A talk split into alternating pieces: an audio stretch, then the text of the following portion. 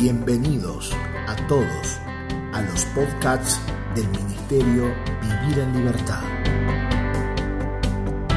Esperamos que esta palabra pueda ser de alimento y edificación para tu vida.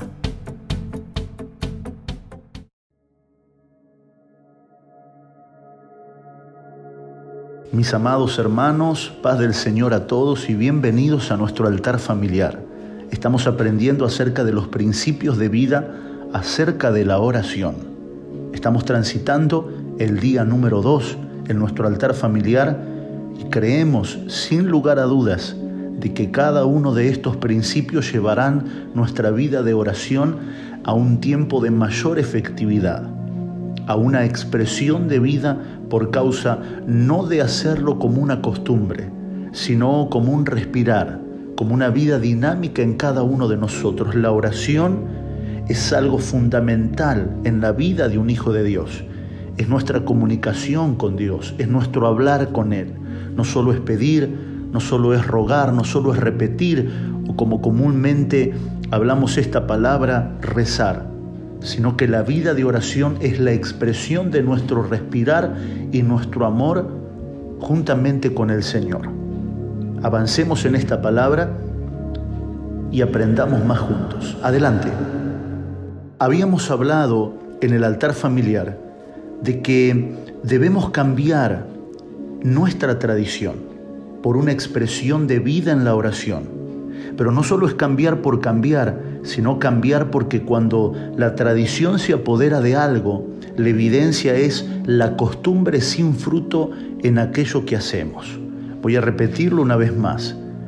Cuando la tradición se apodera de algo, la evidencia es la costumbre sin fruto en aquello que hacemos. Oramos por los alimentos, pero en la comida seguimos criticando, murmurando y teniendo un mal ambiente, un mal proceder. Oramos al salir de casa, cuando vamos en el auto, cuando vamos caminando, pero en el camino la duda sigue gobernando nuestro corazón pensando que la muerte se apoderará de nosotros, los accidentes vendrán, las enfermedades nos contagiarán. La tradición debe ser cambiada por el mandamiento de Dios y no al revés, negociar la orden de Dios por una tradición.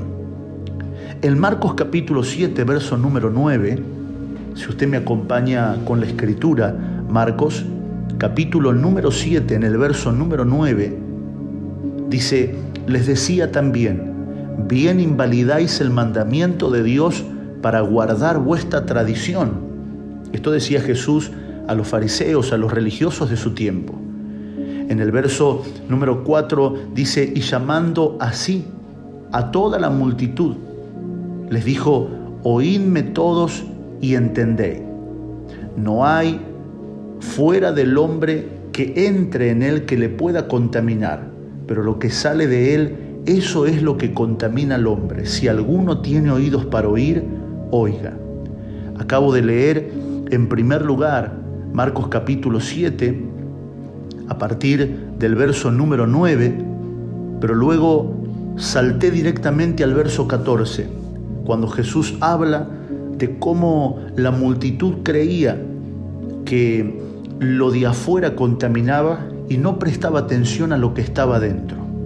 Por eso en el verso 14 Jesús le dice, no hay fuera del hombre que entre en él que le pueda contaminar, pero lo que sale del hombre es lo que contamina. Por eso es que estamos hablando de los principios de vida de la oración, porque lo que sale de nosotros en oración es lo que va a contaminar e impregnar a nuestra generación, a nuestros hijos, a nuestra casa. Cuando orar es una tradición y no tiene vida, eso contamina el hogar. Se vuelve un clima de religión, se vuelve un clima de obligación, no hay vida de Dios. Por eso es que los cambios no siempre son ahora, pero tampoco deben ser nunca.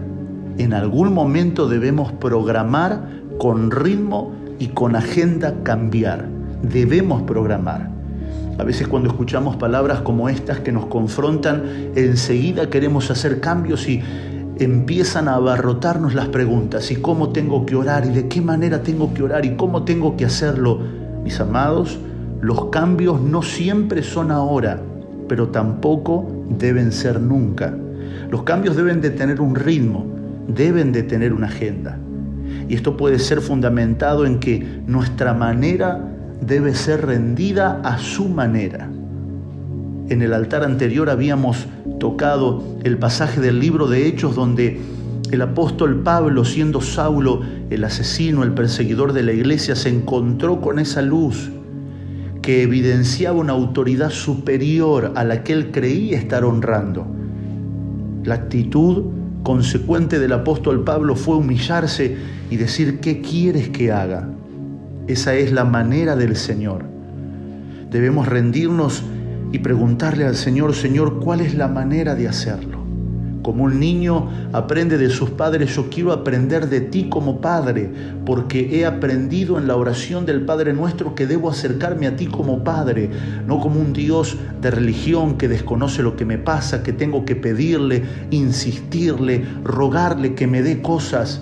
No, tú eres mi Padre, enséñame, yo soy tu Hijo. ¿Cuál es tu manera de hacer las cosas?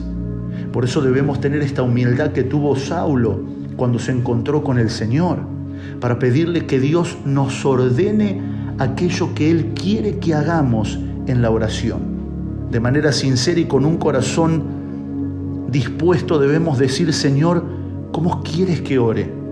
Yo tengo esta necesidad, yo me siento así de esta manera, a mí me ocurre esto con tal o con cual persona, pero tú, ¿cómo quieres que mi oración crezca? Enséñame, Señor. ¿Se anima a decirlo conmigo ahora? Enséñame, Señor. ¿Se anima a repetir conmigo, Padre, ¿cómo quieres tú que yo ore?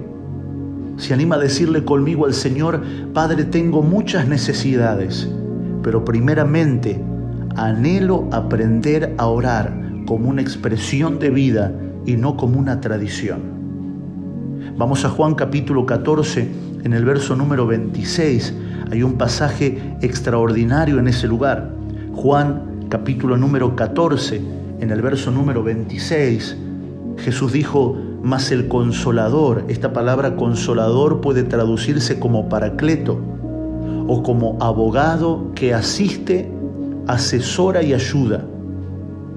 Dice, mas el consolador, el Espíritu Santo a quien el Padre enviará en mi nombre, Él os enseñará todas las cosas y os recordará todo lo que yo os he dicho. La paz os dejo, mi paz os doy. Yo no os la doy como el mundo la da. No se turbe vuestro corazón ni tenga miedo. En otras palabras, yo tengo una paz a mi manera, no a la manera del mundo. Verso 28, habéis oído que yo os he dicho, voy y vengo a vosotros. Si me amaras, os habrías regocijado porque he dicho que voy al Padre, porque el Padre mayor es que yo. Y ahora os lo he dicho antes que suceda, para que cuando suceda, creáis. Jesús nos está diciendo en este pasaje que recoge el apóstol Juan, un discípulo amado, un apóstol, que el Espíritu Santo nos es dejado como un asesor legal, porque los asuntos de oración y otros asuntos de la vida de Dios son asuntos legales, no son asuntos que deben tomarse a la ligera. Bueno, yo oro como puedo. Yo oro, aprendí así más o menos oro y, y lanzo una oración flecha, decía alguien que yo escuchaba en mi niñez. Hermano, haga una oración, flecha ahí nomás donde está, láncela y va directo al Señor. Y habíamos tomado los asuntos de la nación de Dios, los asuntos legales, como algo liviano, cosa que no hacemos nosotros en nuestra nación argentina, que es una nación humana.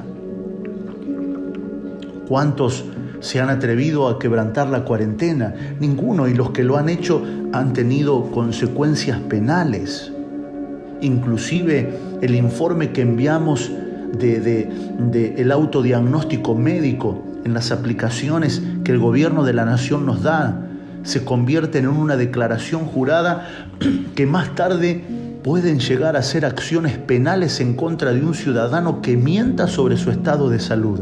¿Por qué deberíamos tomar la oración también de manera liviana? La oración es un asunto de Estado nunca fue una herramienta personal que Dios nos dio para recibir trabajo, para recibir alguna provisión en nuestra mesa de alimento. No, puede haber funcionado en algún tiempo porque lo creí así, pero hoy expuestos a la luz de Dios que nos está dando como iglesia, no como persona individual, como cuerpo de Cristo. La oración es un asunto de Estado. Le desafío a que busquen la escritura y que pueda ver de que aún los ayunos que se hicieron bíblicamente fueron por asuntos de Estado y no por necesidades personales. Cuando los hombres de Dios ayunaron era porque una nación estaba en riesgo, no porque ellos tenían la necesidad de esposa, de esposo, de dinero o de comida. Bien dijo Jesús, mi Padre sabe de qué cosa tenéis necesidad antes de que le pidan. Y esto está incluido en las enseñanzas de la oración. Mi Padre sabe de qué cosas tenés necesidad. Dios no ignora que en la tierra necesitamos trabajo, necesitamos dinero, pero la oración no apunta a ser una provisión personal, sino a ser un efecto de cambio primeramente para quien ejecuta la oración si está dispuesto a quebrantar la tradición.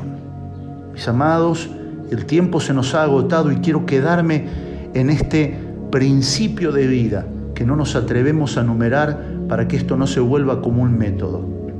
La oración debe cambiar primeramente a aquel que la ejecuta y no cambiar simplemente mis situaciones personales y mis necesidades. Gracia y paz a cada uno de ustedes.